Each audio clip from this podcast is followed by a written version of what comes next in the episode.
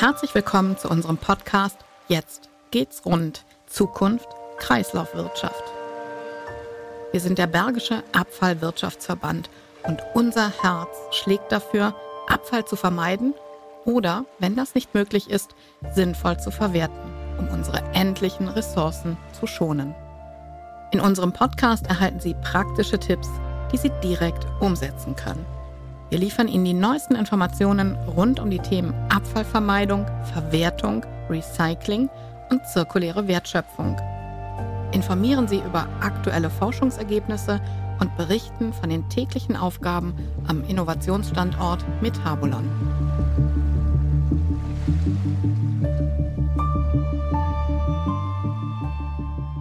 In der heutigen Folge dreht sich alles um die Bergische Rohstoffschmiede. Sie steht für die Weiterentwicklung des Erfolgskonzepts Metabolon im Rahmen der Regionale 2025 Bergisches Rheinland. Mein Name ist Anja Kuhn und ich spreche heute mit Markus Otto. Markus Otto ist Hauptgeschäftsführer der Kreishandwerkerschaft Bergisches Land. Herzlich willkommen in unserem Podcast, Herr Otto. Ja, danke, Frau Kuhn, für die Einladung. Unser Thema ist heute die Bergische Rohstoffschmiede. Bevor wir darauf kommen, möchte ich aber nochmal zurückspringen, denn Sie sind ja Kooperationspartner der ersten Stunde von Metabolon. Was war damals so besonders? Ich meine, wenn ich damals sage, sind ja schon einige Jahre tatsächlich her. Ja, es war tatsächlich das Jahr 2007. Und das Jahr 2007 war deshalb besonders, weil wir ähm, im Jahr 2007 die Kreishandwerkerschaft des Rheinisch-Bergischen Kreises und Leverkusen mit der Kreishandwerkerschaft des Oberbergischen Kreises fusioniert haben. Das heißt, wir sind ähm, sozusagen eigentlich von der Person Markus Otto her äh, neu in den Oberbergischen Kreis reingekommen. Und es hat sich dann wirklich so ergeben, dass damals ein regionales Projekt gelaufen ist und dass man uns dann konkret gefragt hat, wirklich als ersten Aufschlag für die Region, habt ihr nicht Lust, mit uns ein Energie- und Kompetenzzentrum aufzubauen, indem wir Energieberatung reinbauen, indem wir eine Ausstellungsfläche bekommen, indem wir über moderne Heizungssysteme berichten können. Und äh, ganz ehrlich gesagt, das war für uns eine Riesenchance, natürlich auch eine große Herausforderung, aber eher eine größere Chance zu sagen, ja, das sind, ist ein Zukunftsthema, mit dem dürfen wir uns sofort beschäftigen. Und es ist natürlich auch ein erster Aufschlag in der Region. Dann kann man sozusagen schon mal zeigen, was man kann. Und das Interessante dabei ist, ich bin jetzt persönlich ab diesem Jahr im September 2023 25 Jahre bei der Kreishandwerkerschaft. Und wenn Sie dann jetzt zurückrechnen, äh, muss man sagen, das sind ja jetzt auch schon wieder dann 16 mhm. Jahre her. Und da sieht man wieder, wie viel Zeit dann ins Land gegangen ist und wie wichtig es damals war, dieses Projekt tatsächlich aufzubauen. Durch dieses Projekt hatten wir sehr, sehr große Möglichkeiten, Persönlichkeiten, Personen im Oberbergischen Kreis kennenzulernen, ähm, unsere Fähigkeit, unsere Leistungsfähigkeit nochmal darzulegen. Und das war für uns wirklich ein super Projekt. Und die Freundschaften, die Geschäftsbeziehungen, aus denen wirklich Freundschaften geworden sind, ähm, halten bis heute. Das heißt, es war eine Win-Win-Situation einmal für Metabolon, mhm. weil sie ganz, ganz stark unterstützen konnten und auch viele neue Themen und Impulse setzen konnten. Und für sie und die Kreishandwerkerschaft war es auch eine Win-Win-Situation, weil sie erstens schnell ein neues Netzwerk aufbauen konnten und ihre ganze Kompetenz eben mit reingeben konnten. Genau. Und ein sehr, sehr wichtiges Nebenprodukt war auch, ähm, dass ja in den Planungen immer von einer Veranstaltungssituation gesprochen worden ist. Das kann man sich ja nicht so vorstellen. Aber wenn man sich jetzt diese Räumlichkeit mal anschaut, dort, vor Ort, da gibt es ja einen wunderbaren Veranstaltungssaal mit Gastronomie. Den nutzen wir wirklich jedes Jahr mehrfach mit mhm. unseren Lossprechungsfeiern seit dem Zeit der Eröffnung mit Fortbildung, Weiterbildung und ähm, wie gesagt, das Netzwerk hält, das Netzwerk wächst und die Ideen sprießen weiter. Sie haben jetzt gesagt, Sie haben in diesen Ausstellungsraum ähm, ja auch sehr viele Lösungen eingebaut. Vielleicht können Sie dazu noch so ein bisschen erzählen, auch im Hinblick auf die Veränderungen in den letzten 16 Jahren. Weil es ja auch etwas, was lebt. Ne? Ja, also wir haben natürlich damals ähm, zum Beispiel darauf geschaut, dass wir moderne Brennwertgeräte, also Geräte, die mit Gas beheizt werden, äh, dorthin stellen. Mhm. Von Öl hatten wir uns an der Transparenz der Ausstellung schon so ein bisschen verabschiedet, aber Gas war damals schon so eine ganz große Geschichte. Wir haben dann sehr viel als, auf Holzverbrenner geschaut, weil man auch diese ähm, Bergische Region, den Oberbergischen Kreis mit Holzcluster sozusagen in Verbindung mhm. bringt, wo wir gesagt haben, der nachwachsende Rohstoff, der dann entsprechend verbrannt wird. Wir haben auch ähm, Photovoltaik damals schon mit im äh, Angebot gehabt, aber natürlich auch Solarthermie, also das heißt warmes Wasser auf dem Dach herstellen und dann Brauchwasser damit produzieren. Das hat sich natürlich heute eigentlich komplett geändert. Also wenn Sie jetzt auf die Ausstellung gehen, wenn Sie sehen, da sind gar keine Verbrenner mehr. Das ist alles mittlerweile im Bereich der Elektronik. Das heißt, die Wärmepumpe hat da ähm, schon den Einzug gehalten. Und das wieder in einem Zeitraum von 16 Jahren. Also da sieht man auch an dieser Ausstellung wirklich den Wandel der Zeit. Mhm. Ich finde, das klingt super spannend und natürlich auch sehr nah am Verbraucher, am Endverbraucher dran. Ne? Das hängt unwahrscheinlich am Endverbraucher. Ähm, und das ist ja wieder ein weiterer Baustein dieses Gesamtkonzeptes, dass wir dort oben auch professionelle Energieberatung machen. Mhm. Also seit 15 Jahren, wenn ich das richtig im Kopf habe, wo immer im Zeichen der Zeit Energie beraten wird. Also so wie man vor 15 Jahren beraten hat, wird man heute vielleicht ein anderes, einen anderen Ansatz haben. Aber definitiv waren wir immer auf dem ähm, ja, jour, wie man so schön sagt, um entsprechend beraten zu können. Und das ist natürlich jetzt heute noch eine mehr denn je größere Herausforderung, weil die Energiewende wird, so wie wir das sehen, schon relativ heftig werden, sowohl was den Verbraucher anbelangt, also wie stelle ich meine eigene Energieversorgung in Zukunft um, ähm, für den ähm, Handwerker. Also wie kann ich das überhaupt schaffen, so viel nachgefragte Energieprodukte, die nachgefragt werden, tatsächlich zu verarbeiten? Und wie schafft die Industrie überhaupt den Nachschub in der Art und Weise, ähm, dass man das sinnvoll in irgendeiner Art und Weise äh, verarbeiten kann? Und ich glaube, da ist die Zusammenarbeit zwischen Energieberatern und dem Fachhandwerker in Zukunft noch mehr gefragt. Und von daher sehen Sie da diesen Grundstein, den wir da gelegt haben, da kann man jetzt wirklich äh, Stück für Stück weiter ein Haus draus bauen. Und wenn wir jetzt dann springen zur Regionale 2025 beziehungsweise zur Bergischen Rohstoffschmiede, was passiert da genau? Wie können Sie sich als Kreishandwerkerschaft da einbringen? Das sind ja verschiedene Produkte. Wo wir uns zum Beispiel definitiv einbringen wollen, ist in das Thema Fort- und Weiterbildung. Ähm, wir haben ausgebildete Gesellen, wir haben ausgebildete Meister, ähm, aber wir haben auch Auszubildende und die sozusagen auf die Reise mitzunehmen im Bereich der Qualifizierung. Das wird ähm, für uns einer der wesentlichen Bereiche, gerade in diesem neuen mhm. Bausteinkonzept, äh, wo man den Gedanken nochmal aufnehmen sollte, den ich gerade gesagt habe. Es wird total wichtig sein, die Leute so zu qualifizieren, dass sie richtig verbauen können, dass sie richtig beraten können und dass das wirklich alles wie aus einem Guss kommt. Und Fort- und Weiterbildung bleibt gerade in diesem Bereich wirklich existen existenziell. Da bereiten wir uns gerade drauf vor. Und ähm, vielleicht können Sie da noch ein bisschen tiefer drauf eingehen, auf das Thema lebenslanges Lernen. Mhm. Ich glaube, da kommt einfach niemand mehr dran vorbei, ne? Ähm, es gab früher mal in bestimmten Tarifverträgen tatsächlich irgendwelche Klauseln, dass man ab dem so und so vielen Lebensjahr nicht mehr Fort- und Weiterbildung Ach ähm, fähig ist sozusagen. Zum Glück sind solche Klauseln heute raus. Lebenslanges Lernen bedeutet ja auch tatsächlich nicht mit dem 65. Lebensjahr im Rentenalter aufzuhören, mhm. ähm, sondern das Beispiel ist ja Handy. Also meine Eltern sind jetzt 80. Äh, Handys sind, glaube ich, erst 15 Jahre auf dem Markt. Also Smartphones. Und die nutzen das ja auch wirklich mittlerweile sehr intensiv. Das heißt, das ist ja auch ein Lernschritt, das ist ein Lernprozess und der setzt sich dann auch im äh, täglichen Arbeitsleben fort. Und ähm, wenn ich jetzt an das Thema zirkuläre Wertschöpfung und Nachhaltigkeit denke, erzählen Sie uns da doch noch ein bisschen was dazu, warum das für das Handwerk so wichtig ist. Ressourcen zu schonen war ja eigentlich schon immer ein Ansatz des Handwerks. Und vielleicht sind wir sehr stark dann irgendwann in eine Überflussgesellschaft sozusagen abgedriftet, wo man jedes Produkt x-beliebig an jedem Tag zu einer gewissen Qualität irgendwo herbekommen konnte.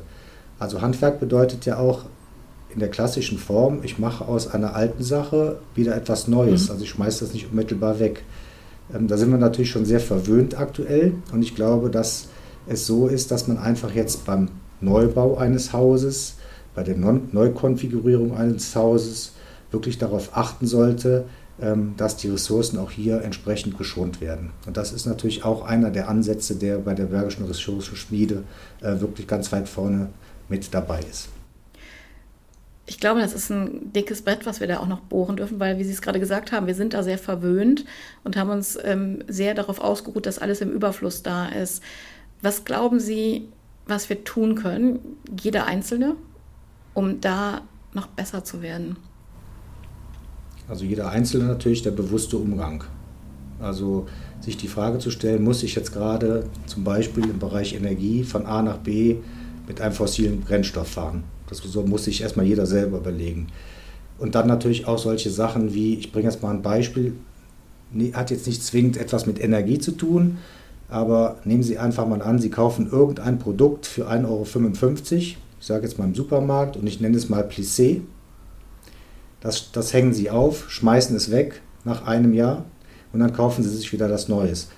Anstelle mal zu sagen, ich kaufe mir jetzt wirklich mal etwas Nachhaltiges, mhm. was Werthaltiges, was auch mit bestimmten Kosten natürlich äh, verbunden ist.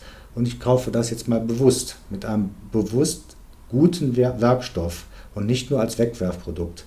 Und ich glaube, das ist das Entscheidende, einfach mal darüber nachzudenken, äh, was kaufe ich mir gerade, nicht in der Grabbelkiste mal einfach zuzugreifen, zu sagen, das nehme ich mir jetzt mit, das kann ich am Morgen sowieso wieder wegschmeißen. Ähm, das ist, glaube ich, das, was in die Köpfe rein muss. Das zieht sich dann fort beim Bauen, das zieht sich dann fort bei dem Kauf von Autos und, und, und. Also eigentlich in jedes ja, gesellschaftliche Leben. Ich glaube, was da tatsächlich für viele vielleicht auch einfach vom Denkprozess her ähm, eine Barriere oder wo viele eine Barriere entwickelt haben, zu sagen, das Handwerk ist ja so teuer. Mhm. Dass viele dann sagen, das mache ich irgendwie schon selbst und dann tausche ich es aus. Mhm. Wie können wir oder wie können Sie das ähm, schaffen, dass diese Barriere fällt und der Zugang zum Handwerk noch leichter wird? Das ist natürlich eine sehr, sehr schwierige Frage, ähm, weil das Handwerk natürlich tatsächlich belastet ist mit Lohnzusatzkosten. Da ist ein geringerer Einfluss des Handwerkers darauf, zu sagen, ich kann da jetzt irgendwelche Kosten mhm. reduzieren.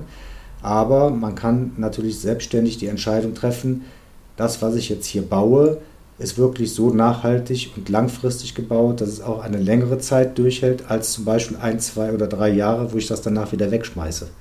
So, das ist die Entscheidung. Und solche Produkte kann das Handwerk verbauen.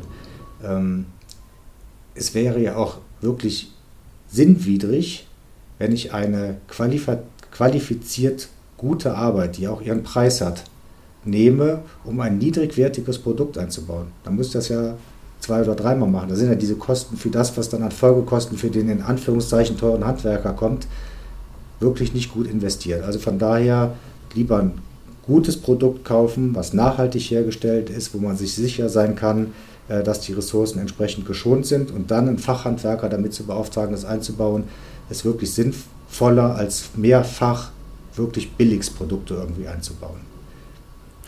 Was liegt Ihnen persönlich dabei so sehr am Herzen? Also mir persönlich liegt eigentlich wirklich am Herzen, dass ich daran denke, wie geht es den Generationen nach uns. Mhm. Ich denke da tatsächlich weniger an mich. Ich denke da eher daran, wie geht es den Generationen nach uns. Also was hinterlassen wir denen für einen Planeten, mit dem die irgendwann mit unseren Altlasten klarkommen müssen. Und ähm, da gibt es ja viele Beispiele, was irgendwelche Vorgänger vor mehreren Jahren gemacht haben, wo sie gesagt haben, da entsorge ich zum Beispiel meinen Müll total billig. Hm. Mulde, reinkippen, auf Wiedersehen. Und jetzt bauen wir auf einmal Straßen darüber und stellen fest, Mann, was haben die da für einen Sondermüll verklappt? Das sind dann Sachen, mit denen wir klarkommen müssen. Hm. Kostet uns auch unwahrscheinlich viel Geld. Und dann denke ich mir immer, ja, eigentlich bin ich es auch der Nachfolgegeneration schuldig, dass, zumindest soweit es in meinem Einflussbereich ist, ähm, ich das schaffen kann, dass ich denen keine Altlasten hinterlasse. Also jeder sollte eigentlich dann dafür sorgen, dass er so wenig wie möglich der Nachfolgegeneration ähm, an Lasten aufbürdet. Und das ist eigentlich das, was mich da am meisten antreibt. Und was ich ja äh, auch immer so spannend finde, viele denken ja auch immer, was kann ich schon bewegen? Mhm. Und ich, wenn ich Ihnen jetzt zuhöre, so denke ich auch, dann ähm, bin ich der Meinung, jeder kann ja an einem Rädchen drehen, egal wie klein es ist, wenn man damit anfängt, setzen wir trotzdem irgendwann das Große in Bewegung. Genau, also so sehe ich das auch. Und ich sehe es natürlich auch so, dass man ähm, jetzt nicht nur sorgenbelastet leben muss. Also es bedeutet ja nicht, dass ich alles, was ich jetzt sozusagen in meinem Leben ähm, mache, zu 100 Prozent auf dieses Ziel projizieren muss. Aber ich muss mehrfach darüber nachdenken, als vielleicht teilweise unsere Vorgeneration gemacht hat. Das ist eigentlich der Anspruch, den ich dazu habe. Also ich glaube, dass wir schon noch gut leben können, ähm, auch in, dieser, in diesem Zielkonflikt, den es da gibt, wenn man bewusster bestimmte Produkte eigentlich handhabt. Also für mich ist das Beispiel, wir haben ja auch bei uns im Handwerk die Fleischer organisiert. Ähm, wenn mir ältere Kollegen der Fleischer erzählen, wie man früher das Tier wirklich von Anfang bis zum Ende verwertet hat. Produkte daraus hergestellt hat. Wo heute gesagt wird, nee, das mag ich nicht, das esse ich nicht, das schmeißt man lieber weg. So, das ist auch wieder so ein Sinnbild von Überfluss. Vielleicht bedeutet das auch dann, auch in diesem Beispiel zu bleiben, den Verbraucher zu erklären, die Zunge, da mhm. kann man auch wirklich etwas daraus machen, was schmackhaft ist. Heute, wenn Sie von der Zunge sprechen, vielleicht mag das der ein oder andere Verbraucher wieder nicht. Und so gibt es ganz, ganz viele Beispiele, glaube ich, ähm, dass es bedeutet, Bewusstsein zu schärfen, ähm, Bewusstsein nochmal dafür klar zu machen, wie man mit Ressourcen umgeht. Das ist, glaube ich, das Entscheidende. Und vielleicht können Sie zum Schluss unseres Gesprächs noch einmal auf die Zusammenarbeit mit dem Bergischen Abfallwirtschaftsverband und mit Tablon zurückkommen. Was ist da für Sie heute noch wichtig? Sie haben ja schon erzählt, wie wichtig das war, als ähm, die, Handwerk die Kreishandwerkerschaften sich zusammengeschlossen haben. Was bedeutet das heute für Sie? Ja, heute bedeutet das eigentlich auch wieder das Gleiche, dass man mit den Partnern sich zusammensetzt, nochmal schaut, wo sind denn sogenannte Zielkonflikte, um dann wieder entsprechende Lösungen zu finden, die dann wieder dazu führen können, dass der Verbraucher oder der Bürger sich informieren kann, ohne Vorwurf. Also ich kann mir nicht immer sagen, das ist ein Vorwurf, du lebst, du lebst über deine Ressource hinaus, sondern Selbsterkenntnis. Ähm, dass man dann wieder Plattformen schafft, wo man sagt, informiere dich, bilde dir deine entsprechende Meinung, bilde sie dir so, wie sie ähm, in Anführungszeichen nicht von irgendwelchen Meinungsmachern in den sozialen Medien nach vorne getrieben wird, sondern bilde dir wirklich mal hier deine eigene Meinung. Das am Objekt. Und das haben wir ja mehrfach jetzt auch wieder auf Metabolon, auch mit dem Projekt Ressourcenschmiede. Mhm. Also Wissen nach vorne bringen, ist, glaube ich, das, das Kernthema. Ich finde, das ist ein toller Schlusssatz. Ja. Ich danke Ihnen sehr, Herr Otto, für das Gespräch. Wunderbar, vielen Dank. Ich danke Ihnen. Lassen Sie sich inspirieren und machen Sie mit, damit unsere Kreislaufwirtschaft rund läuft.